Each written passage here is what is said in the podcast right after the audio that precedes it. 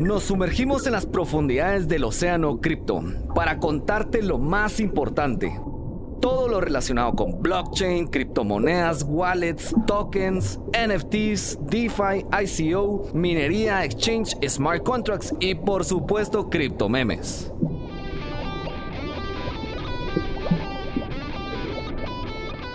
Bitcoin, Ethereum, Cardano, Tether, XRP and Polkadot. Dogecoin, USD Coin, Terra Luna, Chainlink, Uniswap, Litecoin, Bitcoin Cash, Algorand, Rapid Bitcoin, Polygon, Filecoin, Tron, BitChain, Stellar, Ethereum Classic, DAI, Tesos, Ape, Monero, CryptoCoin.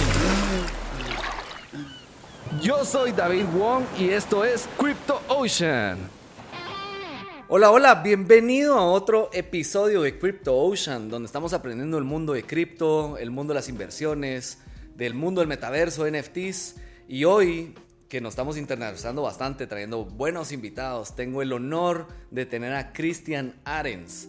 Eh, desde Perú nos visita aquí de Guatemala eh, por primera vez. Así que bienvenido, Cristian, a nuestro episodio de Crypto Ocean. Eh, un honor tenerte aquí con nosotros para compartir de este mundo de conocimiento.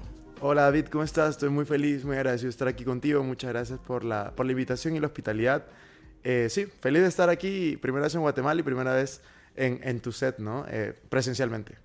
No, buenísimo. Pues, Cristian, para que aquí, ahora que lo tengo de frente, la verdad que es súper joven.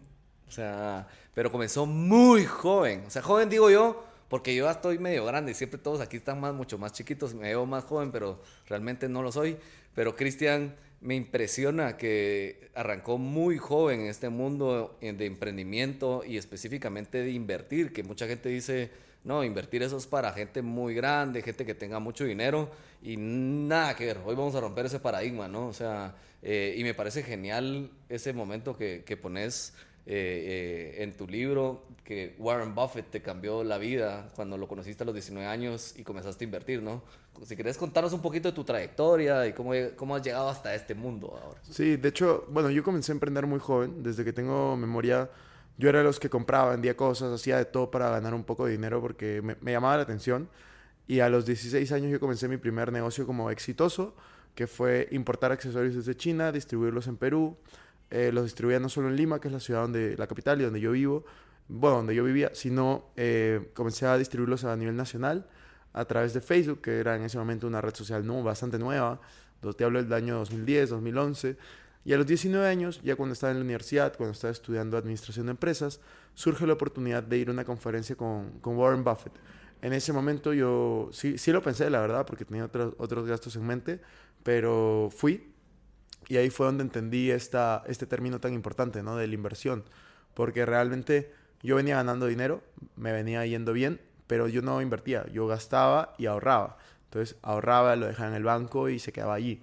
Pero no, no sabía multiplicar mi dinero ni hacer que mi dinero trabaje por mí. Entonces, al justamente conversar y escuchar a Warren Buffett, me di cuenta que si yo no aprendí a hacer que mi dinero trabaje por mí, toda mi vida yo iba a terminar trabajando por dinero. Entonces ese fue como el gran aprendizaje y la lección que me llevé en ese momento.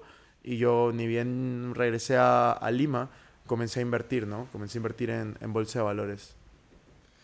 Impresionante que, que, pues no, me imagino, te dio un poco de temor al arranque o dijiste, no, aquí voy a, o sea, porque a nivel de conocimientos no tenían mucho. nada, no tenía nada. ¿Cómo, ¿Cómo arrancaste? O sea, de 19 años regreso, voy a invertir en la bolsa. ¿Y en qué? Si hay mil empresas... Eh... La verdad, eh, yo llegué sin saber cómo invertir. Lo único que sabía era que tenía que abrir una cuenta en un broker para poder invertir, nada más. Abrí una cuenta en un broker, comencé a invertir, básicamente por la empresa que más me llamaba la atención, con un poco de sentido común, en Perú.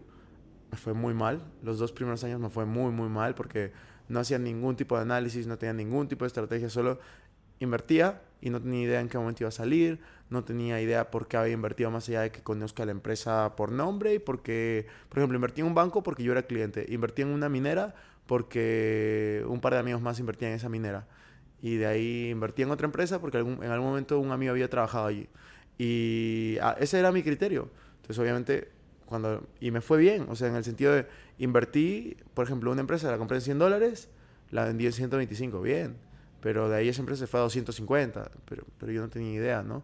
O invertí en otra que me costó 30 céntimos, De ahí se fue a dos soles. Yo dije, soy excelente en bolsa. De ahí volvió a 30 céntimos, ¿no? Entonces yo en ningún momento vendí porque no tenía ninguna estrategia. Hoy en día ya hago las cosas con más cabeza, eh, llevé cursos, leí libros, la misma experiencia y demás, ¿no? Ah, buenísimo. Pues hoy a todos los que nos están escuchando y viendo, vamos a estar hablando eh, específicamente cómo ir ganando dinero en, cripto. Eh, y si crees podemos mezclarlo porque yo, yo siento que eh, uno tiene que diversificar. Sea, eso es como la clave, creo yo, ¿verdad? O sea, no, no, no poner los huevos en una sola canasta, que es un dicho que decimos acá. Cristian si lo escuchan ahí el acento, pues es full peruano aquí. Eh, eh, y para los, todos los que nos están escuchando de Perú, pues eh, estamos aquí grabando este episodio de Crypto Ocean. contanos, ¿cómo ves el mundo de las criptomonedas? Porque arrancaste en bolsa y hay mucha gente que le cuesta cambiarse de bolsa a cripto. ¿Cómo ha sido tu experiencia en esa parte? Es que yo nunca, nunca me cambié, la verdad. O sea, yo sigo invirtiendo en bolsa, es mi principal inversión. Eh, yo sigo invirtiendo también en, en, inmuebles, es mi segunda inversión más grande. Y luego lo de criptos fue algo muy natural, ¿no? Fue la primera vez que invertí, invertí hace cinco años en criptomonedas, en una plataforma peruana que terminó cerrando y estafando a todos los usuarios. Había invertido 200 dólares, en ese momento invertí en Ethereum y en Ripple, cuando Ethereum estaba como a 20 dólares y cuando Ripple está, no sé, creo que 2 dólares, 3 dólares. Eh, invertí 200 dólares, que en algún momento llegaron a ser como 500, 600 Intenté retirar, no pude. Eh, de ahí desapareció como el dinero, desapareció la empresa, nunca contestó. Y esa fue como mi primera experiencia hace cinco años. Entonces eh, fue negativa y me llevó a como alejarme un poco de criptomonedas porque era una de las principales plataformas en Perú. Yo decía, no, como si iba a funcionar, ya no funcionó. Em, y recién dos años después, es decir, hace tres, tres años y medio, me animé a volver a invertir en criptos. En verdad, yo empecé porque quería hacer un video de cómo invertir en criptomonedas en Perú. Entonces le dije a un amigo como que ya, mira, yo te doy el dinero, tú haz todo, tú, tú créame la cuenta, todo. Y ya, yo puse dinero que estaba dispuesto a perder. Puse como 500 dólares de nuevo. Compré como 1.5 Ethereum con 500 dólares en ese momento. Eh, y bueno, ahora todavía lo tengo. Eh, ahora vale muchísimo más. Pero fui interesándome, ¿no? Fue como invertí para hacer este video y luego me llamó la atención más, comencé a averiguar más de blockchain, más de criptos comencé a invertir en diferentes plataformas, o sea, dije, em, no quería quedarme con una, entonces comencé a probar más, justamente por, por lo que yo hago, crear contenido de estos temas. Y al final me, bueno, ahora tengo cuenta en varias plataformas, tengo en distintas criptos, pero mi, mi inversión principal en criptomonedas es en Bitcoin y Ethereum. Y yo realmente creo que sí son como el futuro para muchas cosas. Transacciones, algunas para pagos, para reservas de valor, eh, creo que el tema de la descentralización es súper importante porque venimos de un mundo en el que todo está centralizado, está muy controlado, notarías, bancos, eh, bancos centrales, reservas, etc. Yo creo que el tema de blockchain democratiza mucho y abre muchas puertas que antes parecían estar cerradas. Ah, buenísimo. Mira, y, y estas personas, o sea, que están arrancando en el mundo de las inversiones y como tú ya pasaste por esa etapa, ¿dónde le recomendarías arrancar? O sea, si le, dirías que tome el mismo trayecto que tú tomaste, se lo recortarías, le harías más fácil, ¿qué, qué, harías diferente o cómo? ¿Qué tips le darías? Yo, yo jamás recomiendo que lleven el mismo trayecto que, que, una persona porque los tiempos cambian, todo cambia, al final todos tenemos motivaciones distintas. Yo lo que podría sugerir en este caso es que se interesen por el tema de la inversión, ¿no? Y que lo que les llame la atención de la inversión, comiencen a desarrollarlo. O sea, si les llama la atención criptomonedas, pues averigüen más, lleven cursos, lean libros, vean videos, escuchen podcasts, sigan a gente que habla de este tema. Si les llama la atención bolsa de valores, pues lo mismo. Si les llama la atención inmuebles, pues lo mismo. Marketing digital, etcétera, etcétera. Entonces, eh, yo lo que siempre invito es a la gente a educarse. El gran problema es que las personas normalmente no no se educan. No les gusta. Exacto, no les gusta educarse o les gusta más divertirse que invertir tiempo en educación. Y eso resulta que es un problema, porque al final terminamos eh, envejeciendo, pero no mejorando. Y eso es algo con lo que yo siempre intento combatir, ¿no? Que cada persona sea la mejor versión de sí mismo, pueda mejorar día tras día, en vez de solamente envejecer día tras día. Y eso se logra con un plan, con una estrategia. Y luego está el tema de las inversiones, que es la mejor inversión eres tú. Entonces, en base a eso, inviertes en ti, luego inviertes en entender, comprender las inversiones, luego comienzas a invertir y ya luego generas ingresos residuales o etcétera, haces lo que tú quieras. Pero yo creo que va por ahí. Es un poco el orden de, de todo lo que debes de hacer para poder tener eh, buenas inversiones y al final libertad de tiempo y dinero.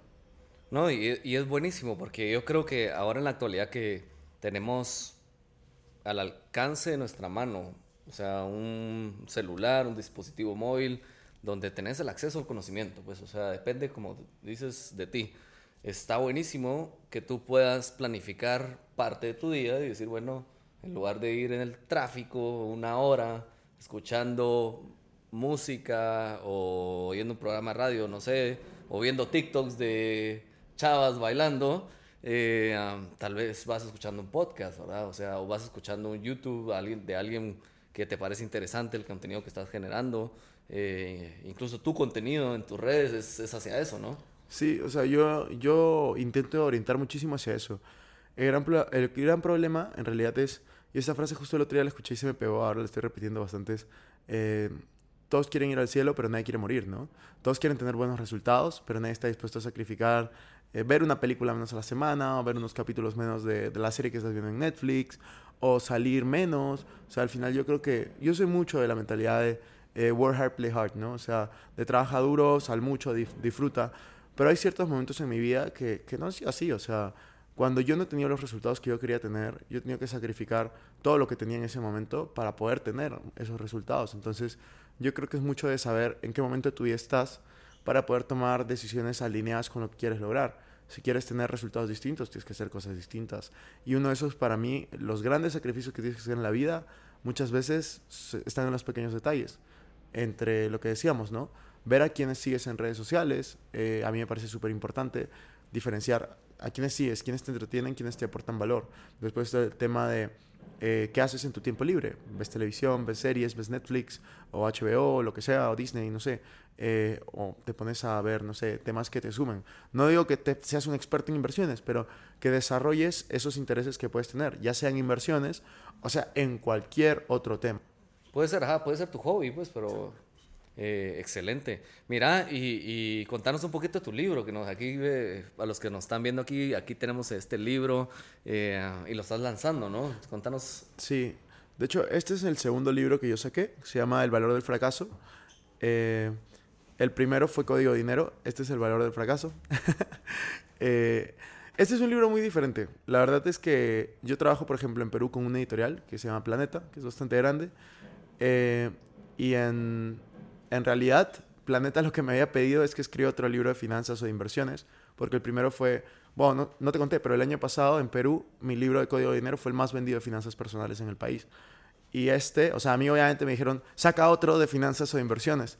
El tema es que yo dije, no quiero. yo no vivo de vender libros. Y así he sido el más vendido. No es que económicamente me da mucha retribución.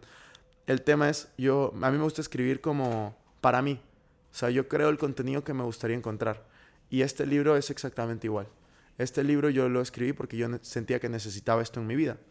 Eh, Código de Dinero lo escribí porque quería, mi mentalidad fue, si me olvido todo lo que sé de inversiones, de dinero, de finanzas, quiero tenerlo todo en un libro. Y es la mentalidad de este libro fue, si es que yo un día estoy triste, estoy bajo de energía, estoy que no quiero continuar un proyecto o estoy que no sé qué hacer con mi vida, yo quiero tener un libro en el cual yo me pueda identificar en distintos momentos de mi vida para poder salir adelante, para saber de que esto es normal, el fracaso, porque este libro se llama El valor del fracaso, es parte del camino al éxito y cómo es que yo a través de estos momentos difíciles puedo volverme mi mejor versión. Esa fue mi intención con el libro y la verdad que es, eh, o sea, para mí yo estuve como en unos momentos un poco raros a comienzos de año y a fin del año pasado. Y este libro es el libro que me hubiera gustado leer en ese momento. Y por eso es que, lo, que decidí escribirlo y decir, ¿sabes qué? Vamos a probar. Salí de Misión de Confort, que es hablar de finanzas, inversiones emprendimiento. Y comencé a hablar de, de autoayuda, que es realmente lo que es este libro, crecimiento personal. Buenísimo. ¿Y tenés alguna parte que quisieras compartir ahí? O, o sea, sí, en realidad el libro em, es raro, en el sentido de, a ver, el libro... lo escribiste en España, ¿no?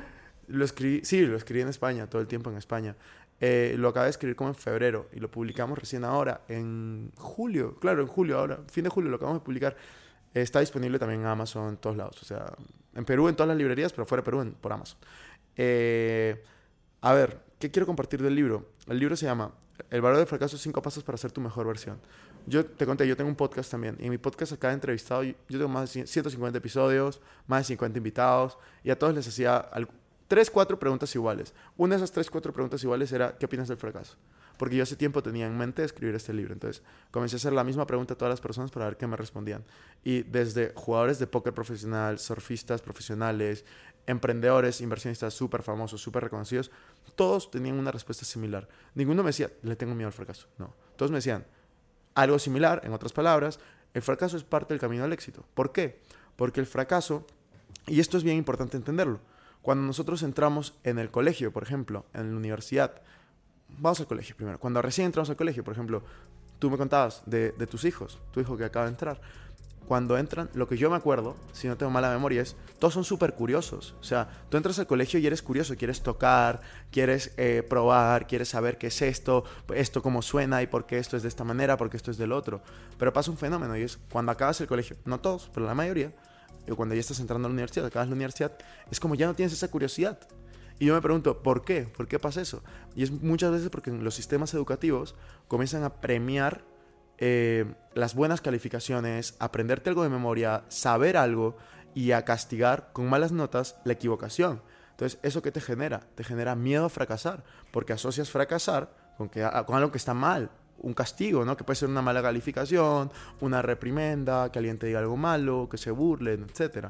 Pero realmente, si nos ponemos a pensar, los, o sea, los colegios están diseñados para aprender, deberían de premiarte el aprendizaje, no deberían de premiarte el resultado en sí. O sea, la vida no funciona así, la vida funciona prueba, prueba, prueba, te vas a aprender, vas a mejorar. Caete, levántate. Exacto, pero eso al final termina no siendo así en el sistema educativo tradicional.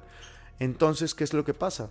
Que muchas personas comienzan a tener miedo al, al fracaso y ahí viene la mentalidad de decirte, no, yo, soy, yo no soy bueno para esto. ¿Por qué dices que no eres bueno para eso? Porque en algún momento cuando tenías 5, 6, 7, 8, 15 años te dijeron, no, no, eres, no estás seleccionado para, no sé, para el, para el grupo de música del colegio. Entonces, toda tu vida te quedaste, yo no soy bueno para cantar. ¿Quién sabe que necesitaba solo un poco, un poco un empujón más? Entonces, aquí justamente en el libro yo pongo historias similares.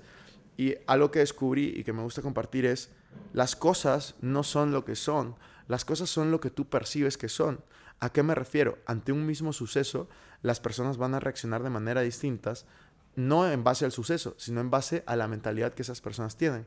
Es por eso que viene la frase de si tú cambias tu mentalidad, cambia tu realidad. Ante una misma pérdida, una persona puede volverse su mejor versión o su peor versión. En el libro, por ejemplo, contábamos la historia de un basquetbolista muy famoso que lo rechazaron de la selección de básquet del colegio y se volvió uno de los mejores de la historia. Pero eso no fue porque lo rechazaron, fue por la mentalidad que tenían ante ese rechazo. ¿Cuántos ante ese mismo rechazo en el equipo de básquet del colegio dicen, yo no soy bueno para esto, nunca lo voy a lograr? Y este fue al contrario, dijo, yo no soy lo suficientemente bueno ahora, voy a trabajar para ser mejor. Y el año siguiente entró, fue de los mejores y así se esforzó más, ¿no? No, incluso me hace recordar porque mucha gente me ha, me ha escrito cuando le ha ido mal en las inversiones.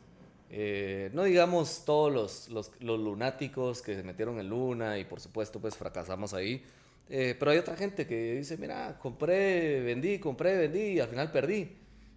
Y ya no quiero, voy a sacar mi dinero, ya no quiero saber más de invertir. Eh, es que eso pasa, ¿no? O sea, te duele. O sea, al final, todo fracaso, al final puede doler un poco, tienes que hacer tu duelo y seguir adelante, ¿no? Todo, y ahí es la importancia de invertir en ti, de saber en qué invertir, entender y conocer, o sea, tener una estrategia. Porque al final yo creo que si no tienes esa esa estrategia o esa visión de hacia dónde quieres llegar, pues claro, a la primera caída te quitas, ¿no? Y la misma analogía con el básquet, ¿no? Si es como, ah, estoy probando, a ver qué tal me va, si entro a la selección, es como, bueno, te dicen que no, bueno, no es para mí. No, incluso lo que decías, al final lo importante es, todos vamos a fracasar en la vida. Yo creo que no ha habido nadie que nunca haya fracasado. Al menos que yo conozco, no. Nadie. O sea, todos hemos fracasado. Eh, en lo personal, en la vida amorosa, en lo laboral, en decisiones que a veces tomamos.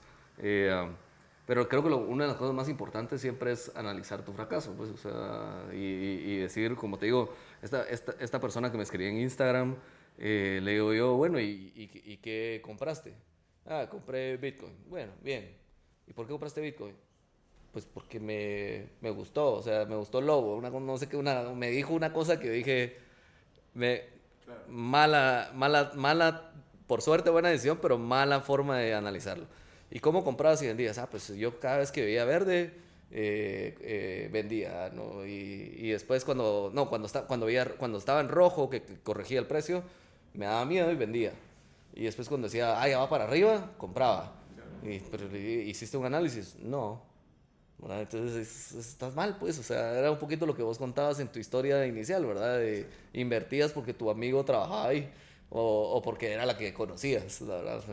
Eh, y, y, y las cosas no son fáciles, pues, o sea, tenés que dedicarte el tiempo, pues, o sea, es un poquito lo que tú estabas diciendo, eh, darte el tiempo de escuchar este podcast y ver qué aprendes, eh, leerte un buen libro, escuchar un buen YouTube, ver buen contenido en TikTok, porque en todos lados, si quieres ver mal contenido, vas a perder tiempo viendo YouTube, puras tonterías, viendo TikToks de chavos bailando, o de fiesta y perdiendo el tiempo, pues, ¿verdad? O sea, eh, ah, pero lo importante, creo yo, es justo esa inversión en ti mismo que tú lo estás diciendo, pues, ¿verdad? Sí, totalmente. O sea, yo creo que para el tema de criptomonedas es...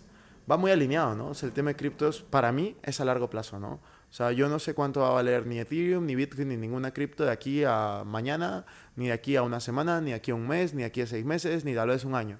Pero yo sé que de aquí a cinco años, diez años, pues realmente creo que este es el futuro. Entonces, bajo ese, bajo ese bajo ese proceso mental que estoy teniendo, yo digo, el precio debería subir porque va a haber más, más demanda eh, y la gente va a adaptar cada vez más estas tecnologías. Entonces, este, es así como yo tomo mi decisión, ¿no? Y obviamente analizo el proyecto eh, y como yo no me considero un experto cripto, no me atrevo a invertir más de cierto porcentaje que yo tengo destinado para probar en otras criptos. Yo invierto en Bitcoin y Ethereum el 80% de mi patrimonio cripto. El otro 20% pues bueno, pruebo ahí. Y ojo, ese que digo pruebo, igual investigo, averiguo los proyectos, quién está detrás y demás. Eh, pero como yo sé, o sea, yo creo que lo más importante de cualquier inversionista es ser consciente de su ignorancia, ¿no? O sea, ser consciente de sus limitaciones y que no sabes todo. Entonces, yo sé que no sé todo, yo sé que soy muy ignorante y esa es una de mis fortalezas, porque sé que soy ignorante, entonces intento ir por lo, por lo, por lo que es de más sentido común. Y básicamente eso para mí es Bitcoin y Ethereum en, el mundo cripto, ¿no? Mira, y hablando de, de, los fracasos, ¿has tenido algún fracaso en cripto eh, y que hayas aprendido algo? Sí, sí he tenido fracasos en cripto. El primero fue el que te conté hace cinco años cuando invertí por primera vez en esta plataforma, que yo pensaba que era buena eh, y al final resultó no siendo buena. Eh, cerró y tal. Después, otro fracaso que, que yo he tenido en, en criptomonedas, con Luna también. La, la, verdad, o sea, sinceramente yo no me vi venir lo de Luna por ningún lado. No tenía los ahorros toda mi vida, ni una cantidad como que me arrepiento muchísimo, pero tenía como mil dólares y justo, justo iba a meter diez mil, que por un tema que se demoró la transferencia no llegó, yo vi que estaba bajando fuertísimo, yo dije, ¿qué está pasando aquí? Paré la, paré la inversión y justo... a, a meter al Anchor Protocol? Sí, al Anchor Protocol, exacto. Iba a meter el stablecoin. Yo dije, meto diez mil, que está con 18% al, al, al año, está muy bien. Y al final, felizmente, no lo metí y me quedé solo con los mil que había puesto. Eh, eso fue, fue, un, fue, un, fracaso, ¿no? Porque lo que para mí era seguro, porque en ese momento para mí era seguro, resultó que no era. Y era justamente porque toda inversión tiene un riesgo. El tema es que hay riesgos que no son visibles. O sea, claro, es como cuando tú dices, no, estoy dejo los ahorros en el banco porque es 100% seguro. Algo que he aprendido en mi vida es nada es 100% seguro. Nada. O sea, ni tener los ahorros en un banco. Pues cuántos bancos no han quebrado en toda Latinoamérica, pues, en el mundo. Exacto. Entonces, yo te digo, eh, para mí fue, fue fuerte lo de Luna. No tanto por lo que perdí, sino porque yo en algún momento también lo había recomendado y porque para mí fue como una pérdida de confianza en todo el ecosistema cripto. O sea, ver que una stablecoin, eh, perdón, una moneda que también tenía stablecoin, todo es que está en el top 10 de capitalización bursátil, perdón, de capitalización, eh, no se dice bursátil, ¿no? ¿Cómo se dice? Capitalización. De mercado. De mercado. Eh, caiga, pues obviamente fue, fue un bajón, ¿no? Fue, fue algo muy fuerte de ver. Mira, eh, aprovechando que veníamos hoy de Antigua y, tomándonos la foto en, el arco y todo, ¿qué hubiera pasado si en ese momento te hubieras encontrado a Satoshi Nakamoto y le puedes, aparte de tomarte la foto con él, preguntarle algo? ¿Qué le preguntarías? ¿Qué le preguntaría, uy? ¿Qué le preguntaría? La verdad es que no se me ocurren muchas preguntas técnicas. No conozco tanto de Bitcoin. Satoshi Nakamoto le preguntaría eh, por qué, por qué está en el anonimato. O sea, me da mucha curiosidad como alguien que ha hecho eh, para mí tanto bien y tanto descubrimiento, eh, y ha progresado tanto, debe tener ahora una riqueza gigante, supongo, está en el anonimato, ¿no? Se me hace como súper raro que alguien decida estar en el anonimato después de crear algo como Bitcoin. Entonces, me gustaría saber el porqué detrás de esa decisión. O sea, mm, se me hace interesante conocer a esa persona detrás. Ah, buenísimo. Mira, eh, ah, si le pudieras dar un consejo a, a toda la gente que nos está viendo y escuchando, ¿cuál le darías? Para mí el consejo más, más importante que yo creo que he recibido, que me gustaría haber recibido antes, es vivir una vida con propósito. ¿Cómo se vive una vida con propósito? Si es que alguien ha escuchado la frase de encuentra tu pasión, fíjate a qué hacer y encuentra tu pasión, yo creo que eso no existe. Yo, yo soy de las... Esa es mi opinión, obviamente. Yo creo que eso no existe. Yo creo que lo que existe es que encuentras muchas veces un interés, algo que te llama la atención, lo desarrollas, es decir, le pones tiempo, recursos en desarrollarlo, hasta que se vuelve al- algo apasionante, hasta que se vuelve algo que, que, que, que en cierto sentido te has obsesionado con el tema, porque la pasión es eso, es como una obsesión eh, un poco, poco sana, que comienzas a dedicarle más tiempo del que, del que alguna vez te imaginaste. Y luego que pasa eso, yo creo que vas a encontrar un propósito alrededor de esa pasión, alrededor de ese interés que estás desarrollando. Entonces, si es que tú estás en un momento, y a todas las personas que me escuchan, si es que tú estás en algún momento en el cual estás haciendo algo que no te gusta, algo que no te apasiona, algo que no te interesa, pues felicidades, porque ya sabes lo que no te interesa. Ahora lo que tienes que hacer es comenzar a probar cosas que tal vez te puedan interesar. Date la oportunidad de fallar, date la oportunidad de probar cosas nuevas y prueba, prueba, prueba, prueba. La vida es corta en cierto sentido y hay que disfrutarla siempre, pero en otro también es larga y vas a tener tiempo para poder probar, experimentar y desarrollar esos intereses que al final puedas tener, ¿no? Así que yo creo que eso es lo importante, llegar a tener una vida con propósito, saber qué es lo que quieres lograr. No, pues buenísimo, excelente consejo. Eh, um, y como les decía, pues Cristian genera muchísimo contenido de este tema. Eh, um, ya este nuevo libro lo, lo pueden buscar en Amazon, lo podemos comprar en Amazon si estamos en Guatemala. Si lo quieren físico, creo que también lo tenés físico y lo podemos traer, ¿o no? Eh, está en Perú, o sea, físico también lo pueden comprar por Amazon, en paperback, Ah, físico, paperback ajá. sí, físico no. y audiolibro. Para todos los que en Guatemala nos encanta, como estamos tan cerca de Estados Unidos, nos tra- encanta traer cosas de Estados Unidos, pues la pueden comprar físico, así que lo pueden tener aquí.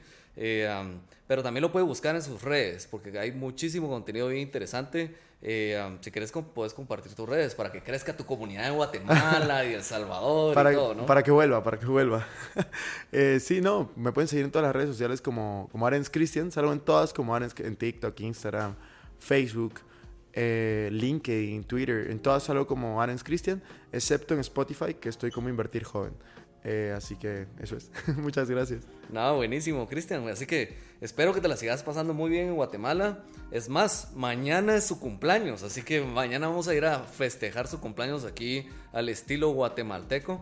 Eh, y ya en un rato nos vamos a ir a, a- a nuestro meetup de cripto que estamos haciendo ahora para crecer esta comunidad de cripto en Guatemala. Y ya vamos a estar haciendo unos en Perú y en El Salvador y próximamente lanzando República Dominicana. Así que próximamente nos vamos a estar viendo en todo el Caribe eh, y, lanzando productos bien interesantes. Así que de parte de Invesgo y, personalmente te agradezco mucho que hayas venido a Guatemala y que hayas querido compartir un tiempo más aquí de tu conocimiento con nuestra comunidad. Eh, y gracias por venir a- al episodio de Crypto Ocean. No, muchas gracias a ti por la invitación, David. La estoy pasando muy bien. Así que ho- hoy te invito a un Jagger por el episodio. Vamos por eso. Wow, buenísimo. Muchas gracias. Nos vemos en el siguiente episodio y que va a estar muchísimo más contenido del mundo de cripto y que para que sigamos aprendiendo de todo este universo que está evolucionando y que lo tenemos al alcance de nuestra mano. Bueno, criptones, eso fue todo por hoy.